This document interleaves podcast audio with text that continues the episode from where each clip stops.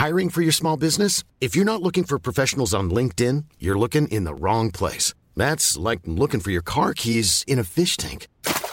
LinkedIn helps you hire professionals you can't find anywhere else, even those who aren't actively searching for a new job but might be open to the perfect role. In a given month, over 70% of LinkedIn users don't even visit other leading job sites. So start looking in the right place. With LinkedIn, you can hire professionals like a professional. Post your free job on linkedin.com slash people today.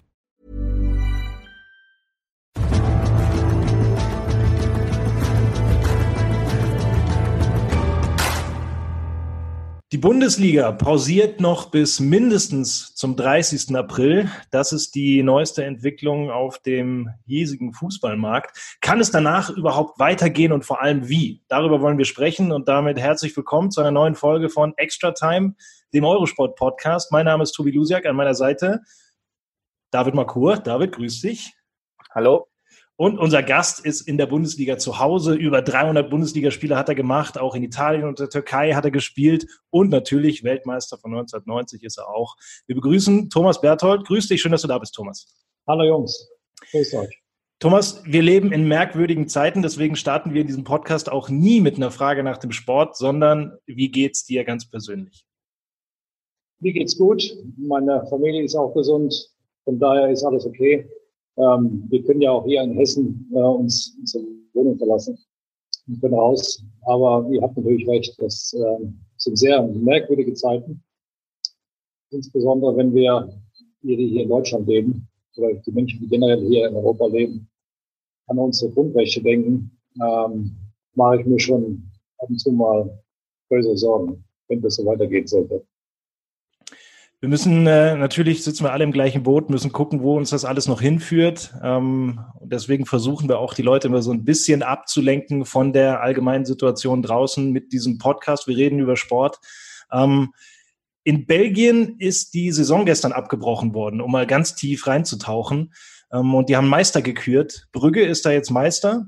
Ähm, hältst du das auch für Deutschland und die Bundesliga für denkbar, dass man irgendwann einfach sagt, okay, Jungs, das wird nichts mehr, wir brechen ab. Äh, herzlichen Glückwunsch an die Bayern. Gut, in Belgien äh, kenne ich die Beweggründe der Liga nicht. Ähm, es ist eine kleinere Liga. Brügge hat da, glaube ich, einen sehr guten Vorsprung auch zum Zweiten. Also ich denke, ähm, was den Meistertitel angeht, ist das vielleicht vertretbar.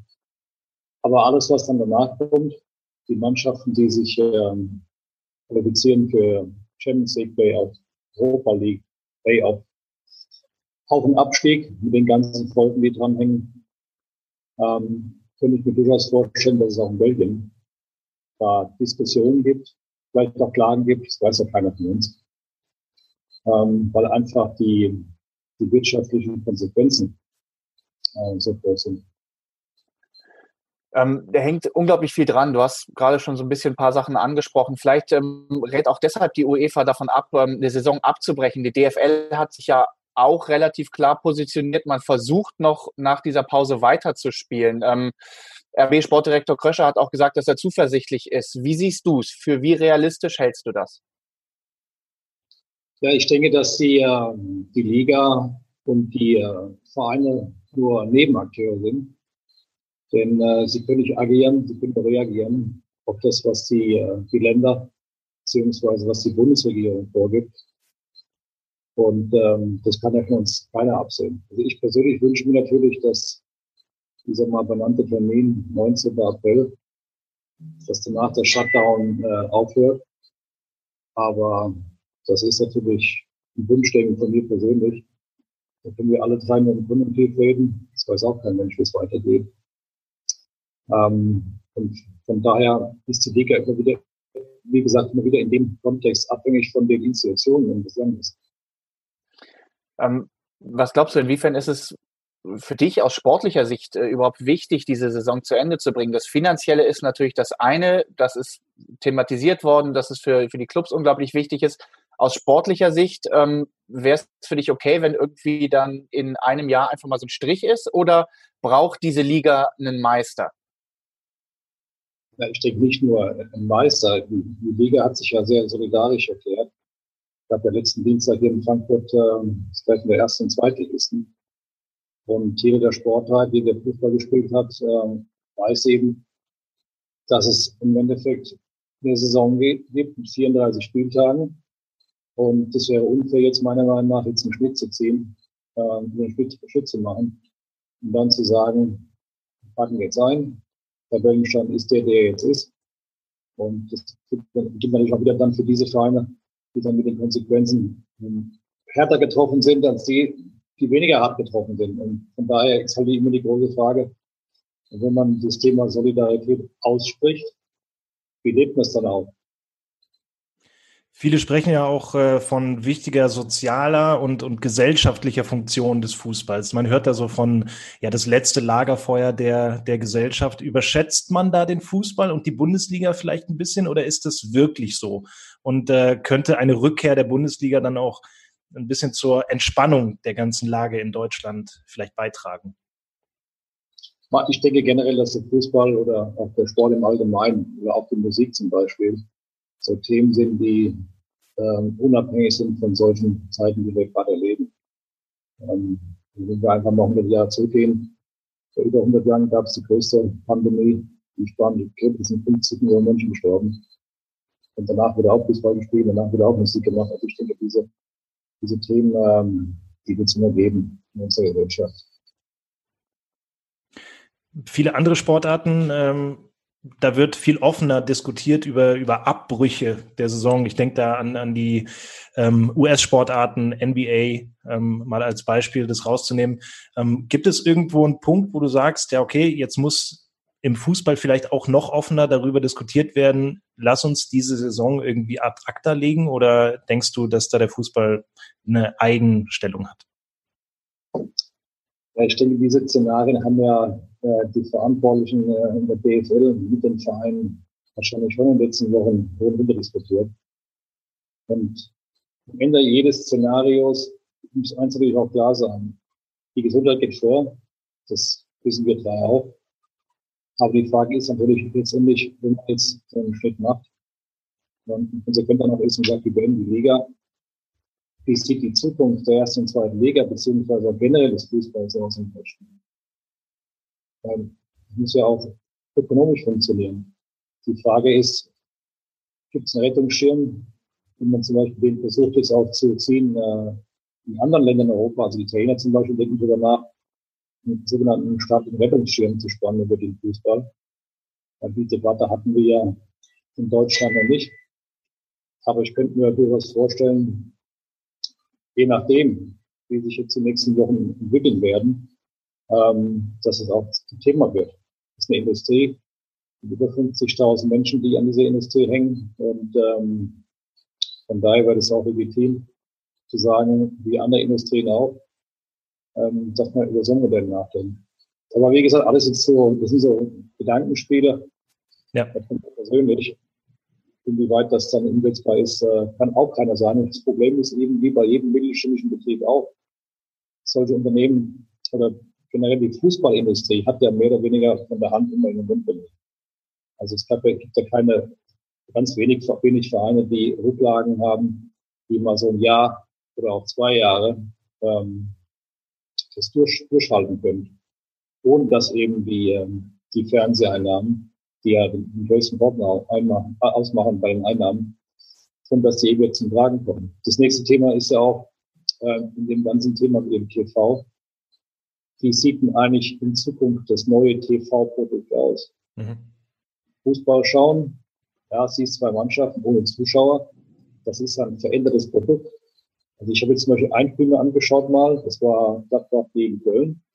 Ja. muss ich ganz ehrlich sagen, einmal und nie wieder. Ja. Und da, die Konsequenz dazu ist natürlich auch dann, dass die betroffenen Abonnenten auch argumentieren werden äh, mit ihren Vertragspartnern. Hey Leute, ich habe hier ein Produkt gekauft mit Content. Der Content ist weggebrochen, beziehungsweise könnte sich radikal verändern.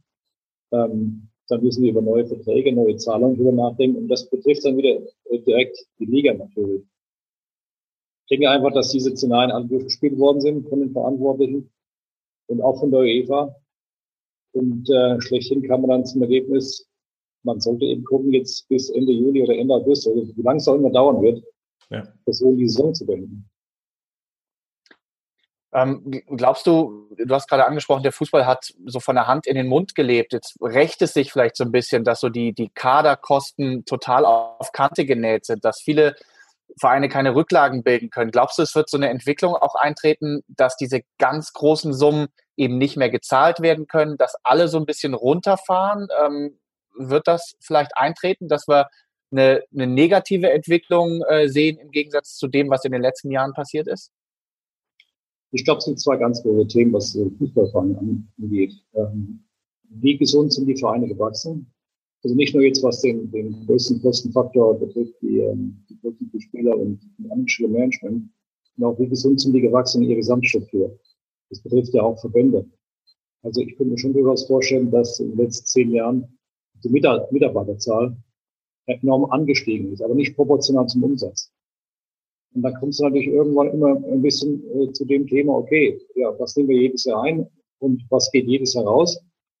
Und wenn dann eben mal so Zeiten kommen, die natürlich nicht kalkuliert wurden, wie jetzt, wo so ein Szenario eintritt, ähm, kommen die, die meisten Vereine eben erstmal in, äh, in kurzfristige, kurzfristige, mittelfristige und langfristige große Schwierigkeiten, weil sie am Ende des Tages wahrscheinlich ihre ganzen Positionen nicht bedienen können. Und, wir haben ja daher, und daher denke ich auch, weil es eben ganz Europa betrifft, die Frage ist ja auch berechtigt, die du gestellt hast. Es gibt da jetzt kein Nachbarland, wo man sagen könnte, haha, die kommen hier glimpflich davon. Mhm. Und äh, gefragte Spieler können dann einfach mal dahin transferiert werden. Ich denke ganz einfach, dass der komplette Sommertransfermarkt stark beeinflusst wird. A, aufgrund der nicht kalkulierbaren Zeitfenster. Kannst du gar nicht planen jetzt mhm. Keiner weiß, wie es weitergeht. Äh, vielleicht sollte auch die UEFA einfach sagen, ähm, solidarisch auch zu den, zu den ganzen ähm, äh, Mitgliedern im, im europäischen Fußball, dass man vielleicht mal drüber nachdenkt, so eine Transferperiode komplett aussetzen zu lassen. Mhm. Also Solidarität finde ich, ein, finde ich ein gutes Stichwort. Wir haben jetzt so eine 20 Millionen Euro Spende gehabt der Champions League Clubs. Ähm, aber wie, wie stark ist wirklich die Solidarität im europäischen Fußball auch? Ähm, du hast es gerade angesprochen, es gibt eigentlich in anderen Ländern auch keinen Club, der über diese Millionen mehr, mehr verfügt. Vielleicht aber doch eben die, die Clubs, die von Investoren leben, diese klassischen Scheichclubs. Also wie viel Solidarität ist da da? Oder glaubst du, dass da trotzdem so ein PSG hinkommt und sagt, ja, wenn der BVB verkaufen muss, dann äh, schlagen wir gerne mal zu.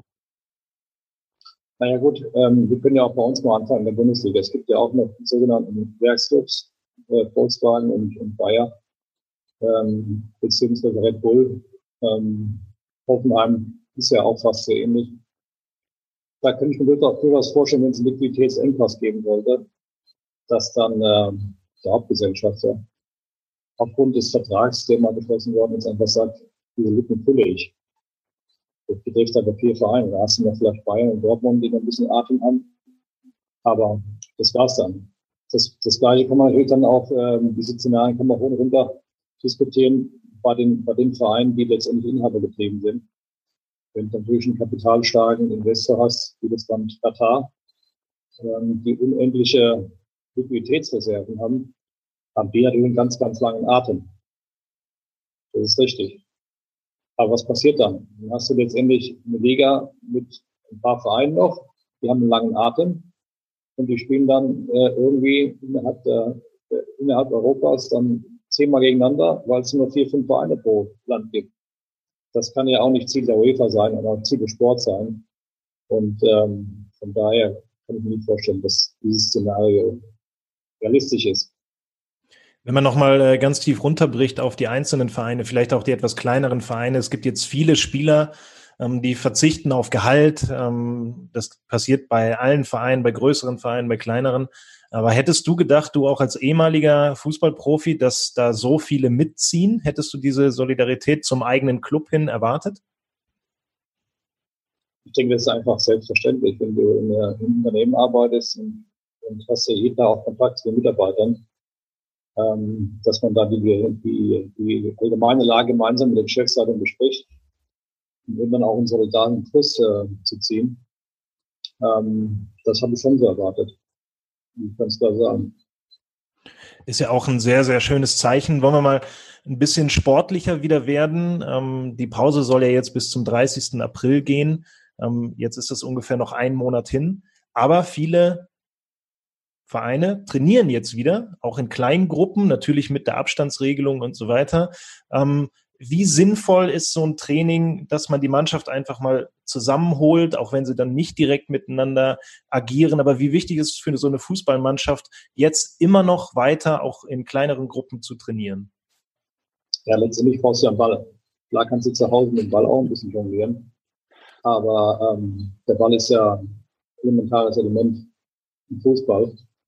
Und äh, Spielzüge, Abläufe, Abstände ähm, innerhalb der verschiedenen äh, Bereiche ab vom Mittelfeld angreift, das kannst du nur auf dem Platz trainieren. Das kannst du nicht zu Hause simulieren. Und ähm, von daher würde ich mal sagen, dass alle eigentlich anfangen jetzt wie so nach so einer, fast wie nach einer Sommerpause, wo alle weg waren, so ein bisschen was im Urlaub gemacht haben, ein bisschen Stabilisationstraining, ein bisschen Cardio, äh, ein bisschen Kraft. Aber ich denke, wenn die Mannschaften dann nächste Woche wieder auf dem Platz stehen, Mannschaftstraining äh, auszuführen, fangen die mehr oder weniger an wie nach einer Sommervorbereitung. Die brauchen dann auch eine gewisse Zeit, vielleicht nicht ganz so lang ähm, wie nach einer regulären Sommerzeit, wo sie eigentlich schon auch ein paar Tage vielleicht auch gar nichts machen. Aber es wird schon eine gewisse Zeit dauern, bis sie wieder in einer, in einer Spielform sind. Was, was glaubst du, wie, wie lang wird dieser Zeitraum sein? Also sagst du, okay, zwei Wochen braucht eine Bundesligamannschaft, um annähernd an das Niveau von vor der Pause zu kommen? Zwei, drei Wochen?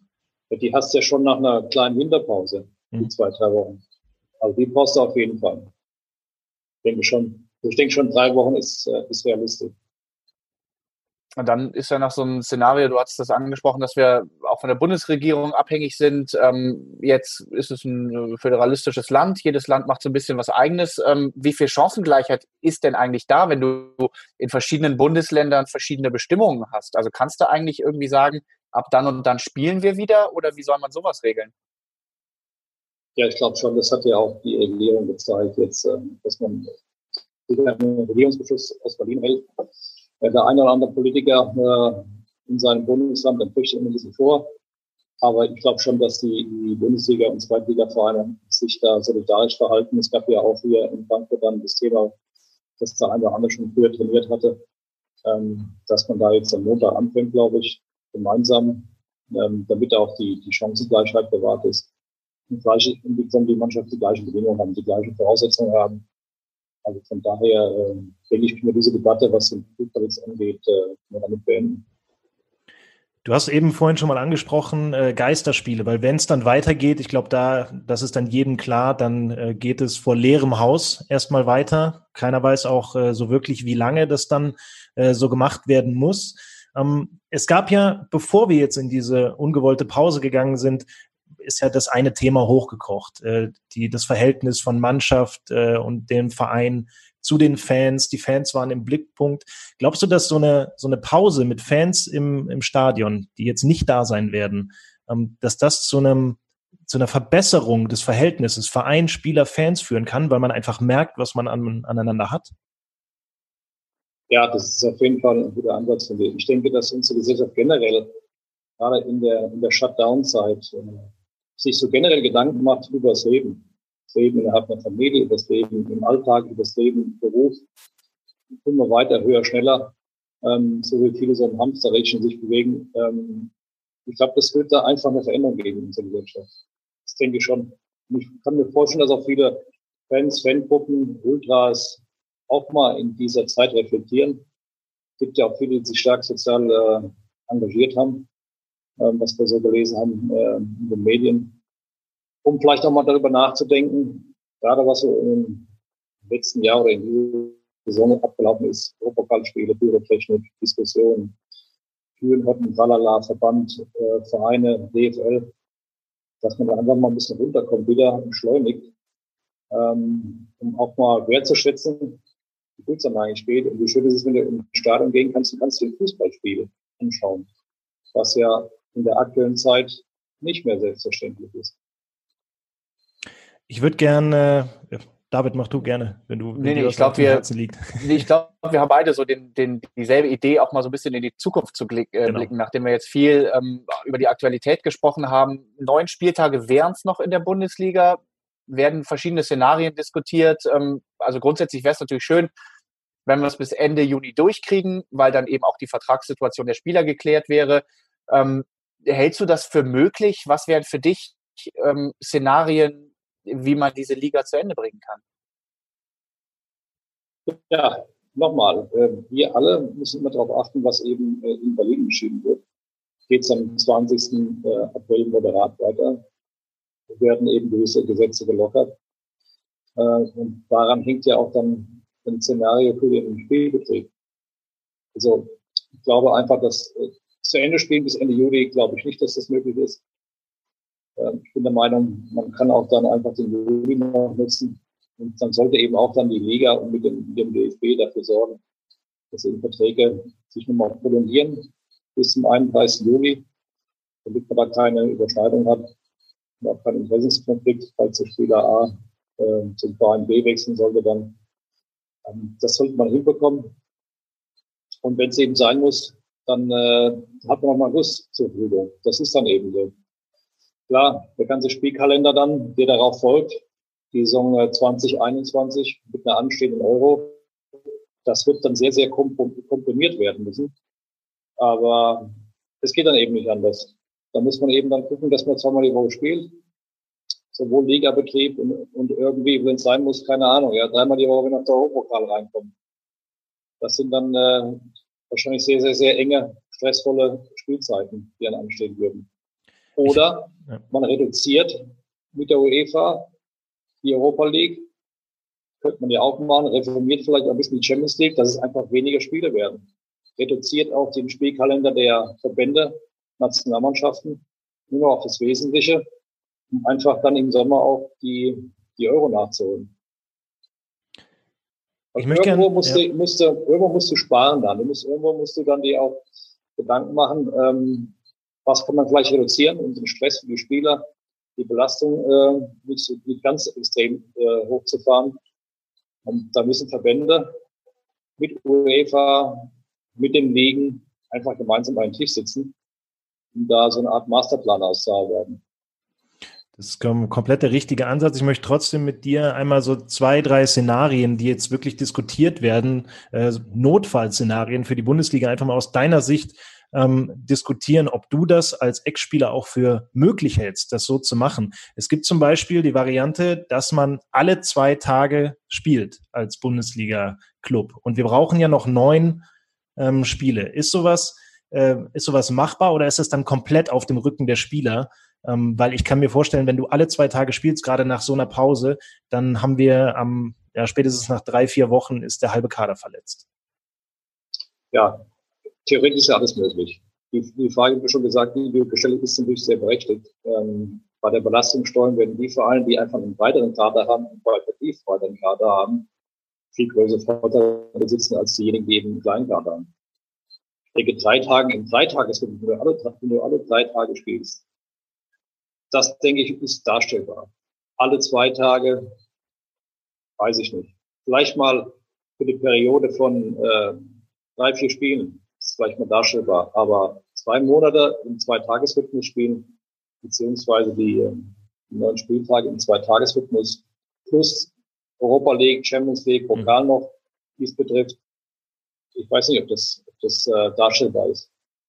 Da müsste man eigentlich, da müsste man eigentlich mal so ein Sportwissenschaftler, äh, Mediziner, äh, Orthopäden mit, mit einbinden, was die dann zur Belastung sagen, Belastungssteuerung etc. Das ist ein komplexes Thema. Es gibt auch eine, eine Möglichkeit, äh, die diskutiert wird, ähm, praktisch die Bundesliga als Mini-Turnier an wenigen ausgewählten Standorten zu Ende zu spielen, die Mannschaften dahin zu fahren, in äh, Hotels in Quarantäne zu schicken und dann immer für die Spiele rauszuholen. Klingt für mich nach Science Fiction oder siehst du da irgendwie auch nur einen Ansatz eines Lösungsweges in dieser Idee? Ähm, ich denke einfach, dass diese Idee kam auf, ähm, um Risiken zu minimieren. Ansteckungsgefahr zu minimieren, ähm, natürlich auch den Reisestress runterzufahren. Somit, wenn du, wenn du jetzt sagen würdest, wir haben ja, wie gesagt, Nord- und Ost-West, nachdem, wen es geografisch betrifft. Man einigt sich dann auf vier Standorte. Und ähm, wenn die Hotelinfrastruktur gegeben ist, die wird ja in unserem Land gegeben dann auch. Und wenn man sich dann auf diese vier Standorte oder drei Standorte einigt, ähm, ja, ist bestimmt ein Modell, was, was dazu führen könnte, einfach den Anreise- und Abreisestress äh, zu reduzieren. Aber auf der anderen Seite, ich meine, wir, sind ein kleines Land in Deutschland. Von Norden sind es 1000 Kilometer. Ich weiß nicht, ob das so das bevorzugte Modell von mir wäre. Ich würde mal sagen, eher nicht. Da bin ich äh, gespannt auf das letzte Modell, was ich noch für dich habe. Und dann äh, kommen wir auch gleich zum Schluss. Ähm, die Premier League diskutiert darüber, einfach die komplette Premier League-Saison in China zu Ende zu spielen. ähm, ja, da, da, wo der Virus praktisch abflaut, alle Mannschaften hinfliegen, drüben zu Ende spielen. Ähm, wie stehst du dazu? Könnte man das mit der Bundesliga machen? Natürlich könnte man, aber die Frage ist, ob das Sinn macht.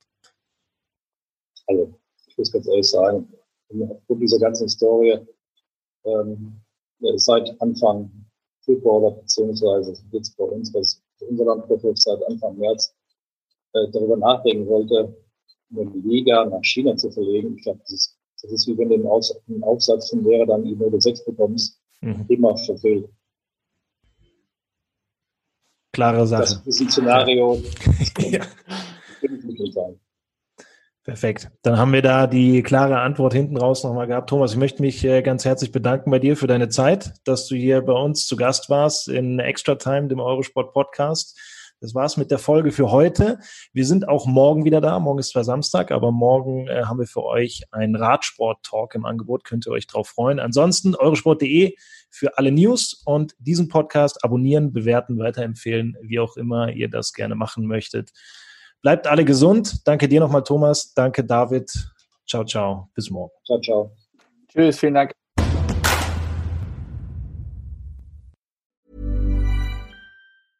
Mom deserves the best, and there's no better place to shop for Mother's Day than Whole Foods Market. They're your destination for unbeatable savings, from premium gifts to show-stopping flowers and irresistible desserts. Start by saving 33% with Prime on all body care and candles. Then get a 15-stem bunch of tulips for just $9.99 each with Prime. Round out Mom's menu with festive rosé, irresistible berry chantilly cake, and more special treats. Come celebrate Mother's Day at Whole Foods Market.